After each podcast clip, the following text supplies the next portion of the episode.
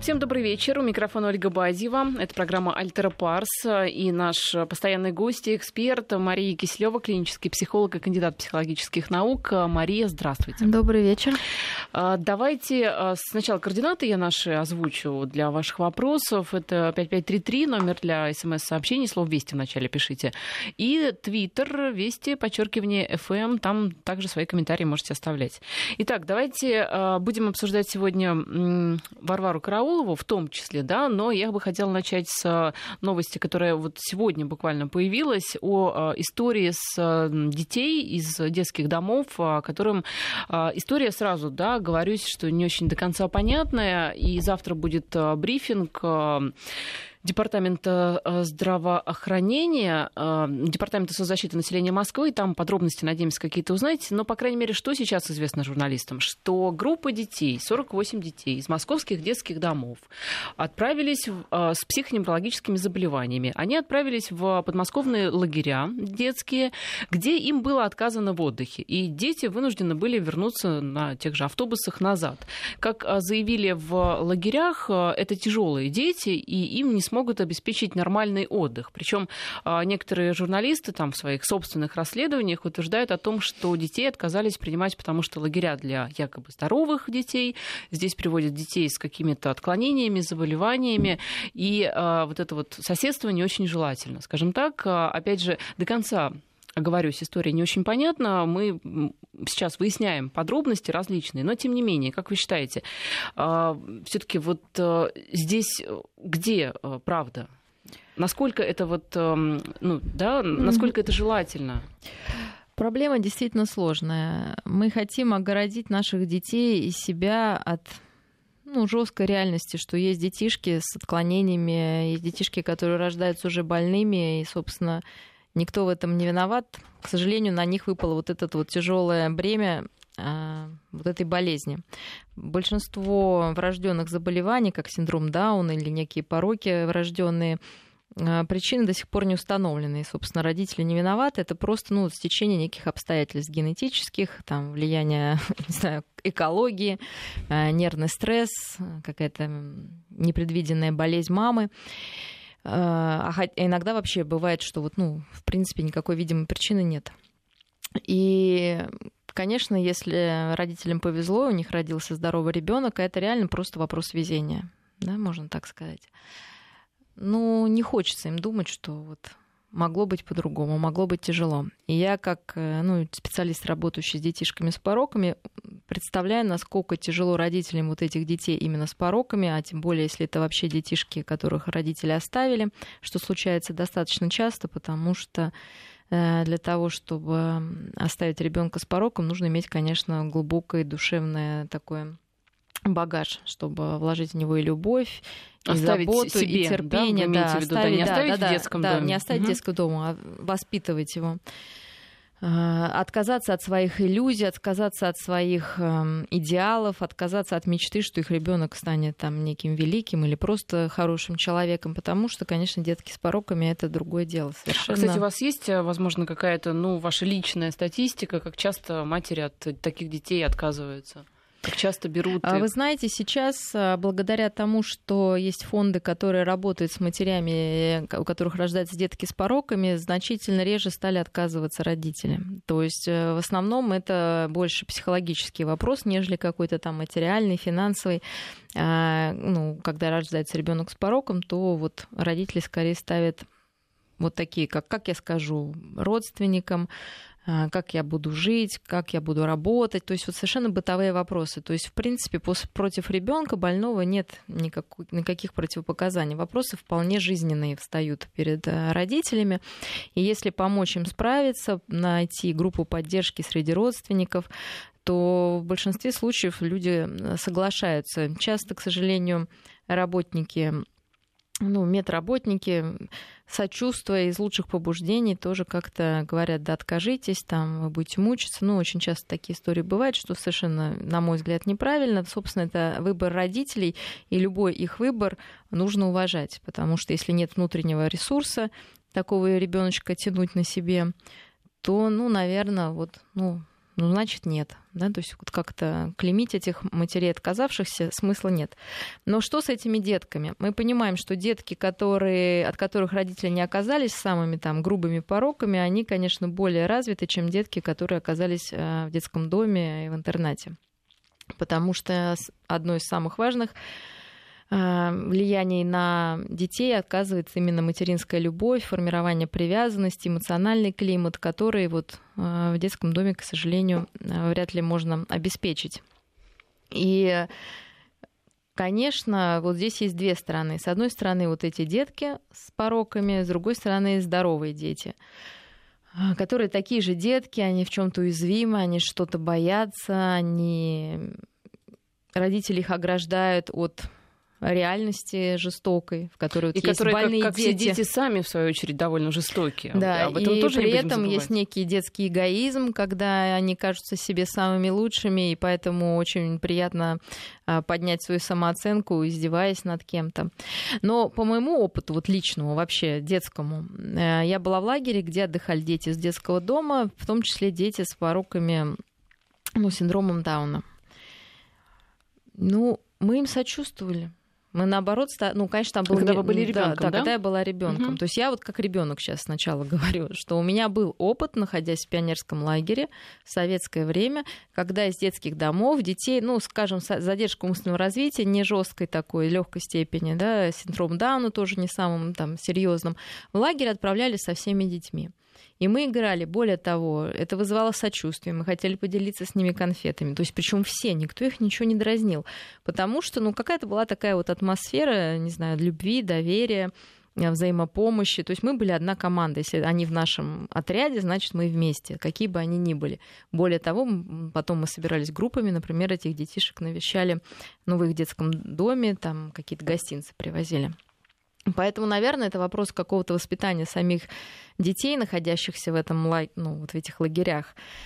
И вопрос страхов их родителей. Что, какой ущерб могут нанести, э, ну, это две, два вопроса. Но третий вопрос, что если действительно дети с э, серьезными заболеваниями психоневрологическими, то для них нужна специальные специалисты, которые могли бы их держать в неких рамках, которые могли бы обеспечить, ну, по-простому, их безопасность и безопасность окружающих детей, потому что психоневрологические заболевания, они имеют такой широкий спектр, мы не знаем, о чем идет сейчас речь, Да. да, что они могут и себе причинить вред, и вред другим детишкам. Если на этом основании на том, что нет специалистов, нет персонала, которые могли бы ну, опекать этих детей и формировать вокруг них некое безопасное пространство, наверное, это было мудро отказать этим детям. А если это ну, дети, скажем, ну, назовем это со странностями, то просто отказать им из-за того, что они, ну, не знаю, не будут такие прекрасные, талантливые, там какие-то, да, идеальные, то это, конечно, жестоко и Ну вот, неправильно. например, да, синдром Дауна, как вы считаете, э, дети, да, с этим заболеванием и дети а, обычные? Должны быть специалисты. То есть эм, нет противопоказаний, если в этом лагере будет специальный специалист, который поможет а, адаптироваться этому ребенку, будет его сопровождать, где-то помогать, где-то его вклинивать, останавливать, э, тормозить или наоборот включать в некую работу, искать его сильные стороны. И этот же специалист должен настроить детей, что если у человека синдром Дауна, он в этом не виноват, это не повод для какого-то издевательства над ним, не повод отчуждения. Попробуйте посмотреть, что в нем есть хорошего. Попробуйте увидеть ну, какую-то добрую, светлую сторону в его болезненной такой вот натуре, кото- ну, он не виноват, что он такой случился. И это на самом деле воспитывает и милосердие, и какое-то сострадание, и терпимость, и толерантность, и все, все, все. То есть, когда вы в реальности можете к человеку не совсем такому, как вы, отнестись, ну, вполне терпимо и, может быть, даже с какой-то любовью и сочувствием. Ну, а в принципе, вот такое соседство, оно э, на пользу детям э, здоровым, во-первых, да, и детям больным? Или А, лучше нет, их Я думаю, что держать? если э, взрослые могут организовать это пространство мудро, то, конечно, на пользу. А, Многие родители скажут, что они отправили своих несчастных детей после школы, чтобы они отдыхали, видели только светлые стороны жизни. Ну, есть, конечно, в этом ну, есть какая-то, да, в этом доля правды, и, наверное, э, можно оправдать этих родителей. Но, мне кажется, самое главное для родителей это научить детей жить в этой реальности и видеть разные ее стороны. И, как сказать, не опрокидываться, не, стра... ну, как бы вот не считать, что отдых испорчен, если рядом с тобой э, человек, который не такой, как ты. Да, то есть, на самом деле, это большое умение. Ну и что? Ну, рядом с такой человек, тебе-то, собственно, какое дело? Живи, радуйся, там, да, занимайся своими делами, включи, постарайся этому человеку тоже помочь. То есть, это умение вписать а, детей вот в реальность, которая существует, в которой болеют дети, в которой дети умирают по разным причинам. Это жестоко, но это так. Конечно, большое желание от этого отгородиться и сделать вид, что этого нет. Но, опять же, как человек, работающий э, в клинике, где лечат детские пороки, где умирают там младенцы, и все, ты понимаешь, что можно сделать вид, что этого нет, но просто это есть. И на чью-то долю это выпадает, и если тебе это не выпало на твою долю, тебе повезло, ну помоги тому, кто пострадал. И я думаю, что это вполне может воспитывающе э, действовать на детей. Главное, что обычно дети не делают из этого проблему, делают проблему взрослые. Но должен быть, опять же, специалист, который сможет детишек как-то нормализовать и Направить, Успокоить, да, направить. Угу. Ну что, мы тогда будем ждать э, подробностей этой истории. Э, я напомню, что завтра будет э, брифинг Департамента соцзащиты. Надеемся, что будут известны какие-то детали и чем, почему такая ситуация вообще возникла, потому что мне кажется, это несколько странным, как так детей привезли в лагерь, Не да, предупредив, тогда это, конечно, Как-то действительно как-то странно, и я думаю, Но, что завтра понимаете, нужно тоже понять, что если их просто туда сбагрили, да, вот какие-то места появились необдуманно, то это уже, конечно, ошибка, наверное, стороны тех, кто их туда ну, отправил, да, и как бы пытаясь избавиться. Потому что, опять же, повторюсь, для этих детей нужны взрослые, которые будут их э, как-то вот эту атмосферу сохранять вокруг них более безопасную. Ну, посмотрим, как будет история развиваться. Теперь давайте к другой теме, достаточно громкой теме уходящей недели. В пятницу э, она практически вышла на свой пик. Я имею в виду Варвару Караулову, которую в пятницу как раз и задержали на границе с э, Сирией и Турцией. Девушка, 19 э, лет, студентка второго курса философского факультета, купила билет в Стамбул в один конец. Это было 27 мая. Прилетела туда и пыталась перейти границу. А вот Э, дальше все э, не очень понятно, да. А, либо девушка действовала сама, искренне, да, понимая, что она делает, и э, в полном, как это, в здравом уме, в твердой памяти, да, сознательно хотела присоединиться к там, рядам ИГИЛ, например. Либо она была под каким-то воздействием э, либо каких-то веществ, либо под каким-то зомбированием психологическим. И вот э, от этого зависит очень многое, потому что, с одной стороны, МВД говорит о том, что могут возбудить дело против Вари за то, что она хотела да, присоединиться к террористам. С другой стороны, адвокаты говорят, что э, можно и статью о похищении рассматривать рассматривать, потому что если девушку каким-то образом а, убедили, да, вот зазомбировали, то получается, что она жертва. А, на самом деле а, история такая громкая это только на первый взгляд, потому что уже давно, уже, наверное, год ну, как да. говорят о том, что молодые Много люди, помните, людей. в Британии была история точно такая же, где три девочки примерно такого же возраста сбежали из дома и пытались к этому ИГИЛ присоединиться. Это происходит по всему миру, и а, вот теперь такая громкая история докатилась и до нас. Вот вы все-таки как считаете, в этой истории, что касается Варвары, да, это был сознательный какой-то поступок, mm-hmm. да, либо все-таки она была под каким-то воздействием? Ну, давайте разбираться. То есть вот эта девочка, Варвара, насколько я понимаю, она знала там достаточное количество языков, выше среднего, да, там пять или что-то. Она золотой медалью там что-то закончила. Отличница, умница, такая по девочка.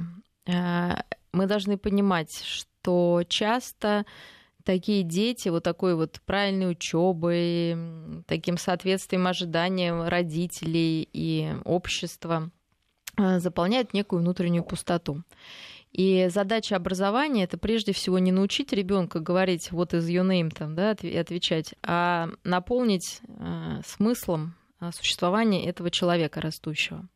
И очень часто к 21 году, то есть есть такой даже термин кризис э, третьего курса, когда детки идут, э, ну, уже студенты, не детки, в, школу, в институт, в университеты, к третьему курсу у них начинается некий кризис, когда они вообще не понимают, зачем они туда пошли, потому что они уже начинают лучше понимать, что происходит в мире, а, может быть, лучше чувствовать себя, вот ощущать эту пустоту и искать смысл. Вот есть кризис среднего возраста, да, а есть это кризис, кризис третьего юн, курса. Юн, юного да, возраста. кризис третьего курса, он так и называется.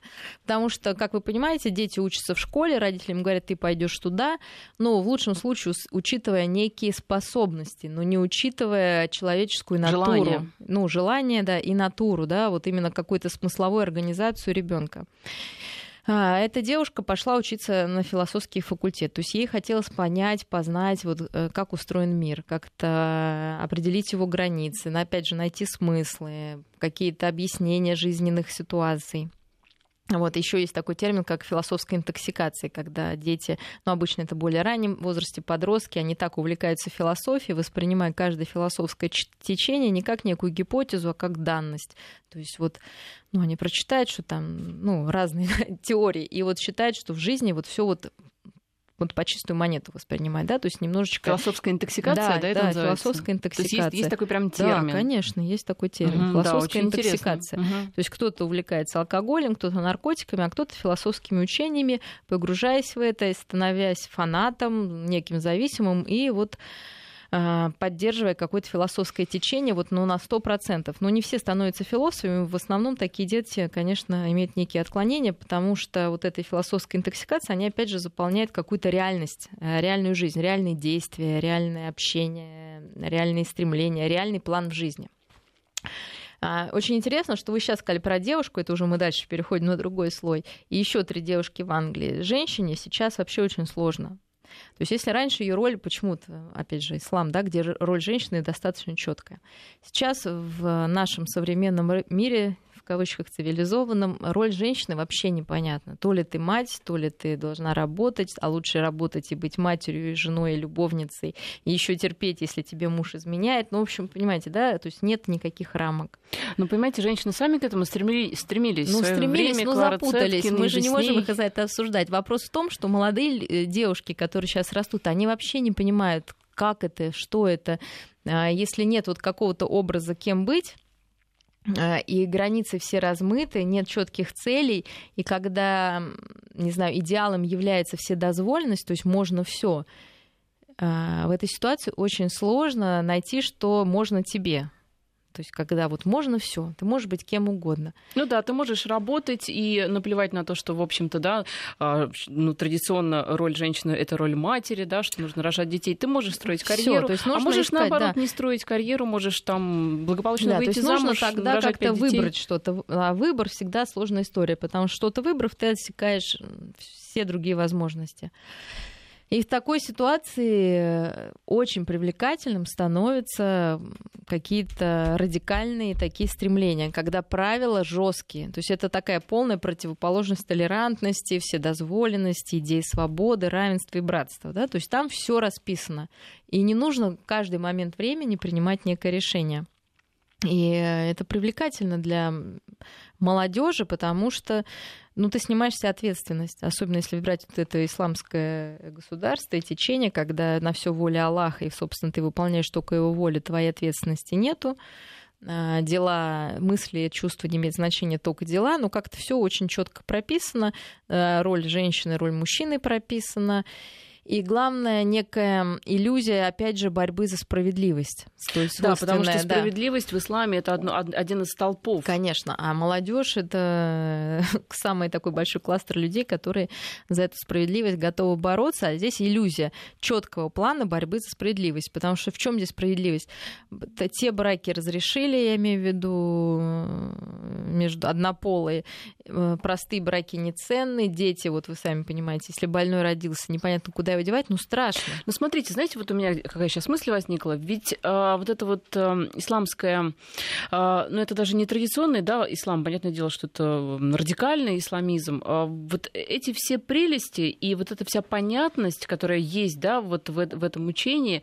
э, Примитивная такая так, понятность. так вот, э, дело-то в том, что, смотрите, э, девочка э, воспитывалась там родителями, неважно, неважно, там Варвара или какая-то другая девочка, воспитывалась в определенном культурном поле, да, а, неважно, была ли там религия, либо не было, но тем не менее это а, культурный пласт, в котором существует человек. Он существует в этом пласте 19 лет. И в один момент приходит как бы вот такая вот, да, ну, такое течение, и вот раз... вот эта иллюзия, да, что это в один момент. Значит, этот пласт был не настолько убедителен. Значит, девочка видела, что в этом контексте было много нарушений, было много двусмысленностей.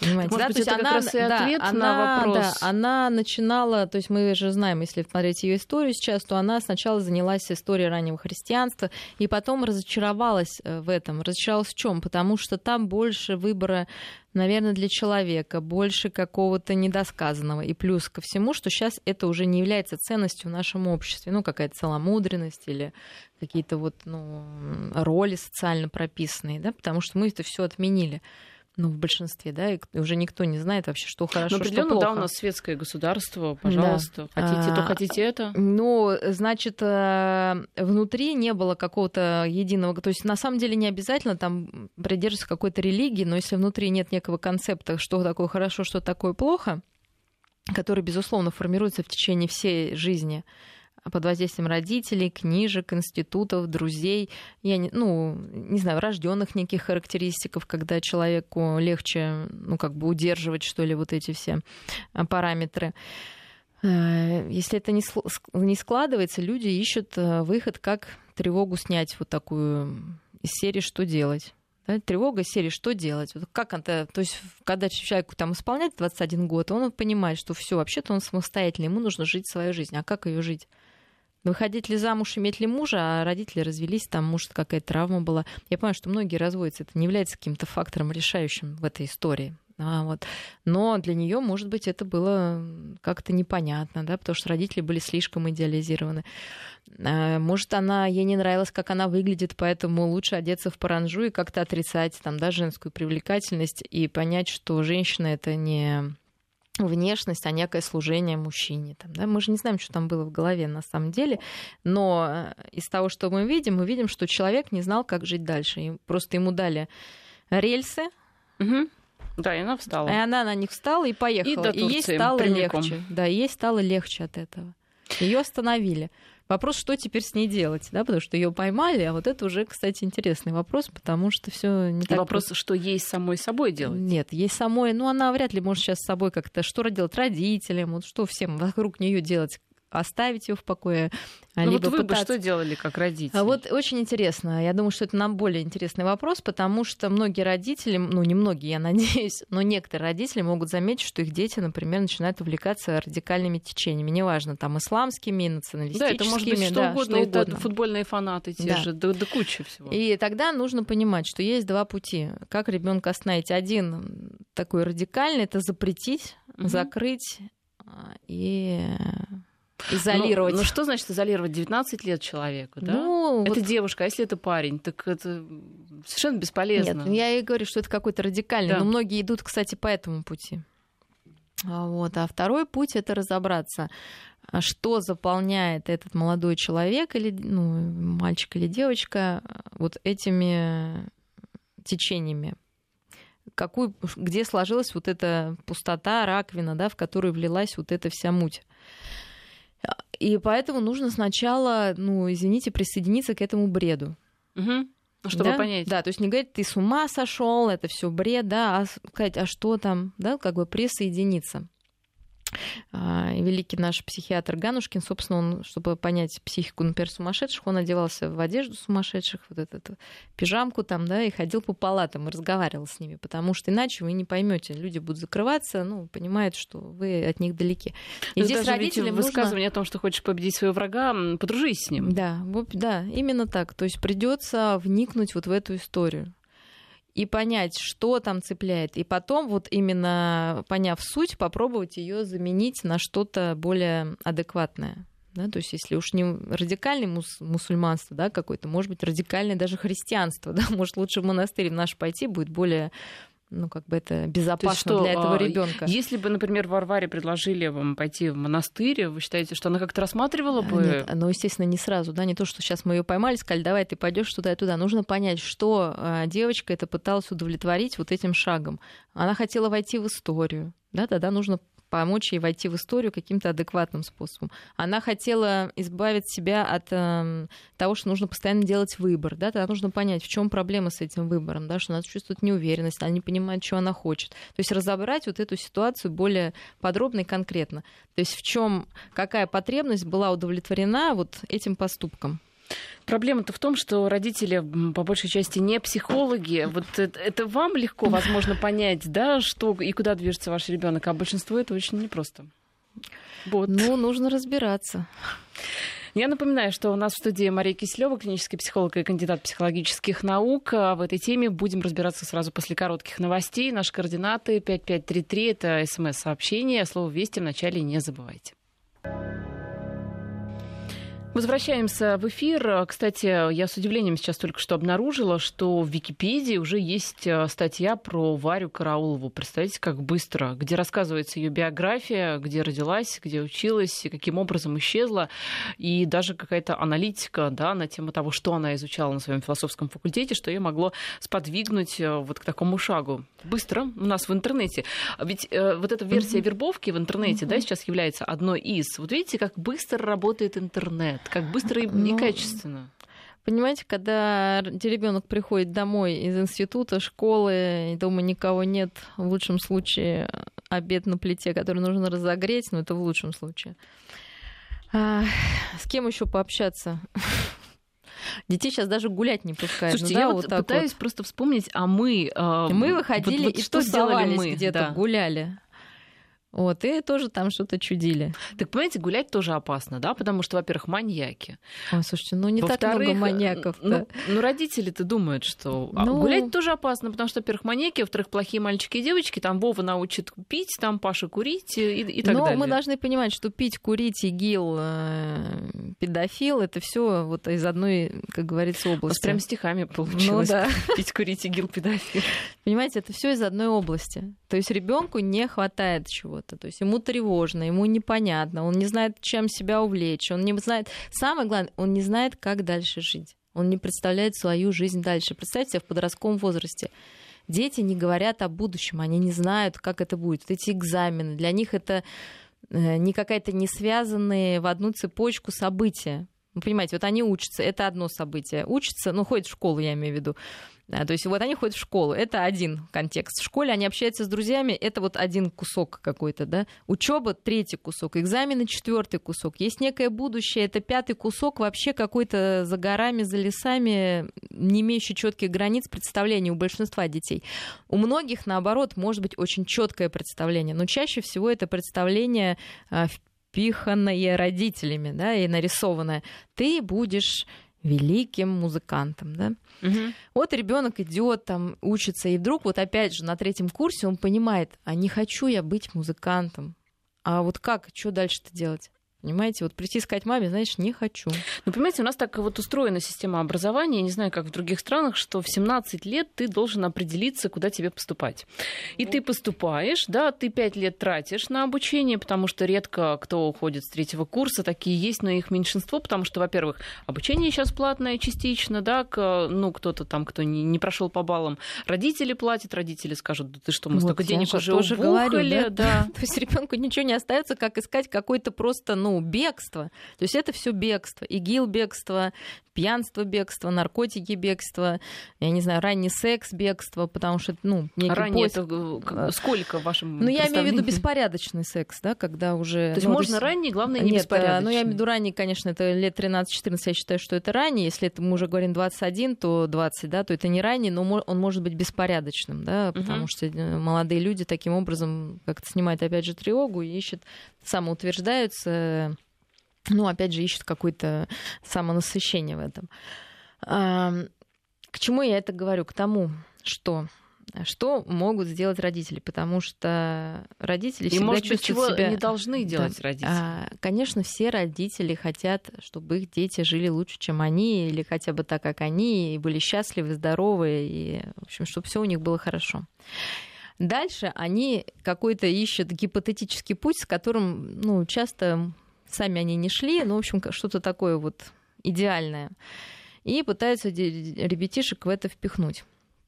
Ну, там, не знаю, ты будешь там, если мы врачи, ты будешь врачом, поступай там. Если всё. я не стал в свое время врачом, Да, ты а- станешь а за меня врачом. лучше, да, да. Если ты не стал, то я стану. Вы знаете, у меня ребенок сам в какой-то момент, когда я тоже такая была психованная мама первого ребенка и говорила, он говорит, что ты от меня хочешь в первом классе? Я говорю, я хочу, чтобы ты был лучше, чем я. Ребенок заплакал, он сказал, лучше, чем ты? Это невозможно, типа убей меня сразу, понимаете, да? То есть вот, ну вот это восприятие детей, они не хотят быть лучше, чем Ну, мы. очень сознательный Они у вас хотят- ребенок, он да, даже они спрашивает, хотят быть вот, Просто они хотят быть собой, да? И потом я уже плюнула, сказала, окей, все, делай, что хочешь, но, естественно, это не значит, что делай, что хочешь в прямом смысле. Дальше подождите. рамки более широкие. Ну, а вот как все-таки быть, я никак не успокоюсь по поводу выбора профессии Вот я будущей. щас рассказываю, Да, да. ведь это же важно, вот да? смотрите, еще один случай из практики. Ко мне обратилась мама, они пошли на тестирование, и ей вдруг мама хочет, чтобы ребенок был врачом.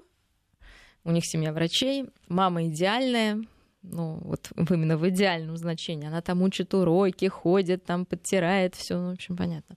Папа такой строгий, правильный. Хотят, чтобы быть врачом. Отдали в лучшую школу. Все, мальчик там худо-бедно учится. Ну, он хорошо учится, но без желания, да, они постоянно его пихают. А он не хочет быть врачом. Он не знает. Он сказал, я хочу работать в офисе. Ну, вот, то есть это вот все, мы должны собирать вот это. Мы должны собирать вот эти нюансы. Я хочу работать в офисе. Мы Тебе повезло, ты не записали. такой, как все. Да, ты мы записали, да, мы записали себе на корочку. Хочешь работать в офисе? Что такое офис? Мы должны узнать у ребенка. Что его восприятие, да, там, что это такое? Но это Ну, явно отсутствие белых халатов. Это вот Нет, точно. почему? Вот слушайте, да, а вот потом он идет на тестирование, ему говорят, что вообще-то по его психотипу, ну мы должны понять, я как психолог вам говорю, что все эти психотипы, это вот граблями на воде писано, то есть надо спокойно относиться, что он должен быть ОМОНовцем. Мгм. Понимаете, у мамы шок, да, мамы Ну, шок полный. потрясающе, конечно. Второе, он должен быть менеджером, ну, типа работать в офисе. И третье, артистом. Ну вот и мама говорит мне, ну просто мы с ней так приятель, ну, в приятельских отношениях, говорит, как быть? А я ей говорю, что это никак не спорит с профессией врача. Потому что что значит ОМОНовец? Да, мы должны понимать, это человек, который готов рисковать. То есть у вашего ребенка есть способность к риску. Нужна она врачу? Нужна хирургу нейрохирургу. Определенно, конечно. Нужна да. менеджер, окей, можно быть зав. отделением, организовать больницу. Артистизм врачу нужен просто, безусловно, да, чтобы работать с больными, разговаривать. Ну, никак не противоречит, да, собственно, работе врачей. Менеджер э, работать в офисе. Но сейчас такие больницы, что они сопоставимы в офисе. То есть, если у тебя отдельный кабинет, будет там главой больницы, главврачом. У тебя все это будет. И мы должны вот, вот именно из этого ребенку, собственно, составить какой-то более Ну, а широкий вам- контекст. А вам не кажется, что это лукавство, да, Нет. некое? Потому что мы Нет. пытаемся а, вот в профессию врача запихнуть все вот эти вот возможные нюансы, там и. ОМОНовец, и, и то, и все. Ну, потому что если он будет ОМОНовец, он, например, э, избежит э, участи быть менеджером и артистом, да, потому что ну, ОМОНовец и артист это точно несовместимо. Согласитесь. ну, ну. Да. Тем более, что Ну, ребенок хотя особо не хочет. в общем. Да. А, то есть а, мы должны понять, что а, возможности человека и способности ребенка они очень широкие. И вот когда начинается кризис третьего курса, я к этому возвращаюсь сейчас. То есть ребенка запихнули на философский факультет, ребенка запихнули экономистом, ребенка запихнули врачом. А в третьем, на третьем курсе он понимает, вот не хочу. Да? И дальше мы можем вот эту профессию подстроить под его желание и помочь ему э, в этой профессии, в тех знаниях, которые он освоил, еще добавить то, что ему хочется. Окей, врач, ты, если ты любишь спорт, ты можешь быть спортивным врачом, например, да? Философский факультет, честно говоря, я вообще не знаю, куда можно... Куда применить? Да, куда при- какая может быть профессия. Вот, например, девочка учится, да, она понимает, вот кем она будет. Ну, вы знаете, а, некоторые становятся, опять же, экспертами, ну, то есть политологи. Ну, просто, Некоторые, ну- да, тоже из этой стези. Опять же, она, а, насколько я понимаю, там отделение культурологии. Это же и искусствоведение, и а, раскопки, да, чисто теоретически. Можно и в раскопки куда-то пойти, в археологические. И банально учитель, да, и ученый, и можно... вот, а дальше вот нужно, вот, То есть вот- нужно вот на этом этапе, когда пошли вот эти колебания, да, я не знаю, кем быть, что, потому что часто отдают, лишь бы было высшее высшее образование, а дальше она будет работать секретарем, да, зная арабский там в Арабских Эмиратах. Ну, может, ей это не понравилось а, совершенно вот эта история мы должны вот, э, вот это применение найти в том русле, вот, ну, чтобы уже там не рвать, да, как-то резко все вот эти э, ну, пройденное до этого путь, э, найти, куда это можно применить любой профессии это можно, даже в профессии психолога, да, вот, ну не твое это, я, ты можешь пойти да. во внутренний орган, угу. если, ты, если тебя ОМОНовец, ну иди там в армию, там в, в МВД работать, да, ну я вот грубо говоря, ребенка отдали на психолога. Любишь детей, психолог, иди в школу. Любишь больных, иди в больницу, да, то есть у каждой специальности там тоже самый журналист, да, ну ты любишь спорт, будь спортивным комментатором, не любишь спорт. А если ты уже журналист, иди, ты любишь медицину, например. Иди медицинский, веди медицинскую программу, пиши медицинские справки. Но это все равно некая сублимация, понимаешь, если, если человек конечно. хочет резать больных да, на столе. Нет, но если он хочет резать больных, то это очень видно как бы совсем сначала. Мы говорим о, о детях и людях, которых все-таки так резко это не выражается. Угу. И в большинстве своем люди потом вот, ну как вода, да, вот она течет и находит свое русло. Редко кто находит его изначально. Важно вот как бы искать, наверное, его и где-то Э, подстраиваться под реальность, где-то наоборот самому эту реальность под себя подминать и находить свое э, дело. Роман, и родителям да. важно говорить с детьми об этом. Давайте а обратимся их. к нашему смс-порталу 5533. В начале вести Роман, у которого три дочери, пишет нам э, вопрос, который меня поставил в такой ну, я думаю, сейчас вы найдете угу. ответ. Может, у девушки некий синдром непройденной инициации? У мальчиков для этого есть уроки физкультуры, но, а потом армия. У девочек что является условным обрядом инициации, спрашивает Роман. Ну, это близко к тому, что я говорила. В наше время действительно роль женщины непонятна. Это очень такая правильный вопрос отца троих дочерей. Что такое стать девушкой, женщиной, непонятно, да? И наиболее понятна эта роль в исламе. Одеваешь паранжу в какой-то возраст, э, принимаешь некую роль, ну вот Роману, как отцу, глаза. да, троих э, дочерей, как, возможно, примеру для них, ведь дочери очень сильно на отца смотрят, ориентируются, да, как а, модель. Значит, э, дело в том, что в каждой семье свой образец, наверное, какой-то идеальной женщины или мужчины. Нужно об этом говорить. То есть я не могу ему сказать, что идеальная женщина, вы должны научить свою дочку и сказать ей, вот сейчас там ты должна там, не знаю, быть женственной, красивой, там, не знаю, выщипывать брови там или что. То есть, э, на самом деле, девушка начинается, ну, такой, есть в кавычках, ну, прикол психологический, когда она начинает выщипывать брови, то есть начинает следить за собой. Это такой некий процесс uh-huh. инициации. Начинает макияж некий, то есть она начинает чувствовать себя женщиной, и она хочет привлечь внимание. Вот. А, э, есть папы, которые очень этого не любят. И, Конечно, да, рано. и с непониманием Если 13, относятся. наверное, можно папу понять. Да, и очень с непониманием к этому относятся. Тогда другой вариант одеть паранжу как-то, да, и вот быть такой недотрогой и все. Поэтому нужно для девочки особенно наверное, определить, в чем ее честь и достоинство. Но это каждая семья, исходя из своих традиций религиозных и просто семейных, должна определять и рассказывать, в чем этот идеал и что из этого выгоды, какие этот ребенок получит. Главное, чтобы он был понятный и конкретный. Да. Сейчас новости и продолжим. Я напоминаю, что у нас в студии Мария Кислева, клинический психолог и кандидат психологических наук. А вот Эдуард нам пишет из Малаховки. Мой взрослый сын ушел в йогу. Предлог неинтересно, недостойно жить примитивными житейскими потребностями. Но мне кажется, вот уйти на самом деле в йогу можно по-разному. Можно просто заниматься да, для здоровья, там, читать литературу, медитация, как-то ее осваивать. А, а можно вот, как моя знакомая, например, взять и уехать в Индию на три года. Ну, смотрите, что такое вообще йога и подобные практики? Это действительно уход от реальности. То есть мы уже говорили, что в реальной жизни есть энное количество тревог, с которыми люди справляются по-разному. Э, правильно их осмыслить, понять свои ограничения, понять свою силу, выработать план действия, делать, нести ответственность за выбор. Вы понимаете, очень много ну, я говорю, очень, очень, очень сложно. много, да, да, долго и сложно. Поэтому легче выпить ну, алкогольный напиток и снять себя да, напряжение, тревогу, выбор, ответственность, да, все. Э, легче в йоге. Да, что такое йога? Это вот я в другом измерении. То есть это реальность со своими сложностями, она не для меня. Если это часть отдыха, прекрасно, да, то есть ну, человек наверное, пришел, расслабился, да, если нет, это ну вот... это часть, ну какая-то да. маленькая часть, да, но э, просто йога, конечно, еще несет э, здоровью пользу, а выпивка все-таки больше вред. ну, если в каком-то количестве таком, чтобы забыться совсем. То есть, если эта часть расслабиться, побыть собой, да, а потом вернуться к жизни и в ней жить, уже сталкиваясь с реальными какими-то вызовами, то ничего плохого в этом нет.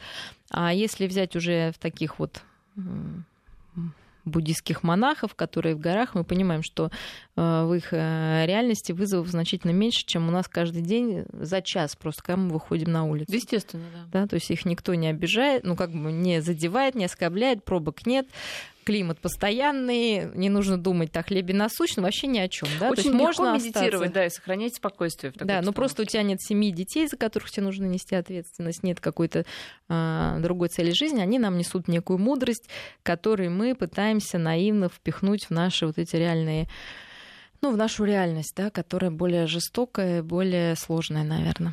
Нет, но с другой стороны, наверное, не помешает немного вот такого йоговского мышления, может быть, даже не йоговского, а какого-то другого, ну, в плане того, что все все бренно, все пройдет, э, нужно вот Конечно, поспокойнее и подобрее. Главное, э, понимаете, что этих тактик э, должно быть большой как бы ассортимент. То есть иногда нужно так сказать, когда мы не можем что-то исправить, а когда мы можем что-то исправить, нужно что сказать, это тактика, вперед. да, должен да. кто-то сказать давай вперед. Поэтому самое большое умение это сочетание где-то мы медитируем, отказываемся, ждем, когда мимо нас проплывет труп нашего врага, а где-то мы берем копье и идем добывать себе то, что мы считаем нужным. Когда это действительно нужно. Да. Вот из Новосибирска нас э, спрашивают, не очень понять мне вопрос, может быть, вы разберетесь. Вот вы говорите, что можно сублимировать психологическое тестирование. А если дитя говорит, э, что он будет работать там, где больше платят? Мне кажется, слово сублимировать не очень да, да, да. не в правильном не контексте. Сублимировать. То есть нужно анализировать психологическое тестирование и понимать, понимать его не так конкретно, как там пишется, потому что на, на самом деле профессиональное психологическое тестирование не дает вам перечень профессий, оно дает перечень неких способностей, которые и таких наклонностей вашего ребенка, которые можно развивать. Если ребенок говорит, что он будет работать там, где платят, э, ну, это, к сожалению, влияние нашего, опять же, окружения, когда общество потребления, когда кажется, что деньги приносят счастье. Они, может, приносят некий комфорт, в лучшем случае, но счастье и гармонию они не приносят. Это точно. Это из многочисленного опыта общения с очень богатыми людьми. Конечно. Понимаешь, что им чего-то да не хватает да. в жизни. Давайте закончим, да, с темой вот этого ухода от реальности да. и а, вернемся в новый уход от реальности к отпуску, да. Но это если бы не было этого ухода от реальности, реальность была бы совсем а, не, не, нереально не, ужасной. Да, нереально ужасной, потому что все-таки а, нужно, нужно, конечно, периодически, да, как-то менять деятельность, конечно. обстановку людей, атмосферу. У нас, к сожалению, не так много времени, 4 минуты. А вот давайте, да, как-то вот общее, что, как, где где лучше, чтобы ну, вот действительно отдохнуть? Опять же, исходим из внутренних посылов. У одного и того же человека в разные периоды жизни могут быть разные желания. И нужно вот просто сесть, э, если вы не знаете, как отдохнуть, и прислушаться к себе. Вот что вы сейчас хотите. Для кого-то это должна быть какая-то бурная деятельность с максимумом впечатлений, с максимумом активности физической, эмоциональной. Э, и именно это поможет э, ну, конкретному человеку опять же, уйти от бытовухи, назовем, не будем уже слово реальность, да, употреблять от бытовухи такой. И вообще для чего отпуск? Для того, чтобы со стороны посмотреть на то, что происходит ну, в жизни такой монотонной. И иногда нам кажется, сидя на работе, вот когда мы там что-то там, не знаю, ну даже вот на нашем примере там обсуждаем, что вот клин светом сошелся вот на программе Альтер Парс, там на пяти вопросах, пяти минутах. Темы, да, да, да, да. А когда ты уезжаешь, ты понимаешь, что вообще-то мир намного шире, и вообще есть много другого всё, интересного. Да, и главное, что ты можешь да. вокруг и твоя работа это только часть огромного прекрасного мира. Конечно. Мне кажется, это главная задача отпуска вообще Конечно, понять да. это и вообще и увидеть этот мир. И тогда и темы будут сами собой как бы появляться, и речь будет течь как-то естественно, да, не нужно будет из себя ничего вымучивать. А, у То же самое, ну, наверное, в любой профессии. То есть посмотреть со стороны, что работа это, это не вся жизнь, а лишь ее часть, в которую мы должны но она нам нужна для самореализации. Иногда нам не хочется, ну, она нам нужна просто, чтобы заработать денег, и это нормально, да. А, вот. Но со стороны как-то все это должно казаться не таким ужасным, тяжелым, из, из, таким изматывающим. Еще короткий у меня вопрос. Угу. Лучше как? Вот брать, э, там у кого отпуск 4 недели, лучше брать по неделе 4 раза, да, чтобы почаще, либо там 2 недели и 2 недели. Ну, вот такой практический Я думаю, вопрос. что лучше 2 недели и 2 недели. Именно, ну, если больше недель нет. вот, потому что все таки сложно прожить целый год. То есть, если вы 4 недели отдохнете, с одной стороны, это классно. То есть, за это время можно адаптироваться Не, к вопрос немножко другой. Э, по неделе, то есть раз неделя, два недели, три недели, да, то есть нет, 4 маленьких две, отпуска. Нет, две, два отпуска по 2 недели. Угу. Вот, потому что по неделе вы не успеете даже вникнуть. Да, вникнуть. По две недели можно успеть вникнуть, отдохнуть и разделить это на целый год, потому что целый год ждать это тоже тяжело и потребуется, ну, то есть, ну, будет где-то в невмоготу, особенно вот в такие переходные периоды, осенне-зимние. Это точно, да. Вот в ноябре очень да. тяжелый месяц. Поэтому, кстати, в ноябре мало кто берет отпуск, ну, а потому а что... Да, да, а зря. А зря. Вот не могу просто не почитать одну э, смс она не про отпуск, она про тему нашу предыдущую, но вот просто очень, очень, очень хочется сказать, девушки, действуйте.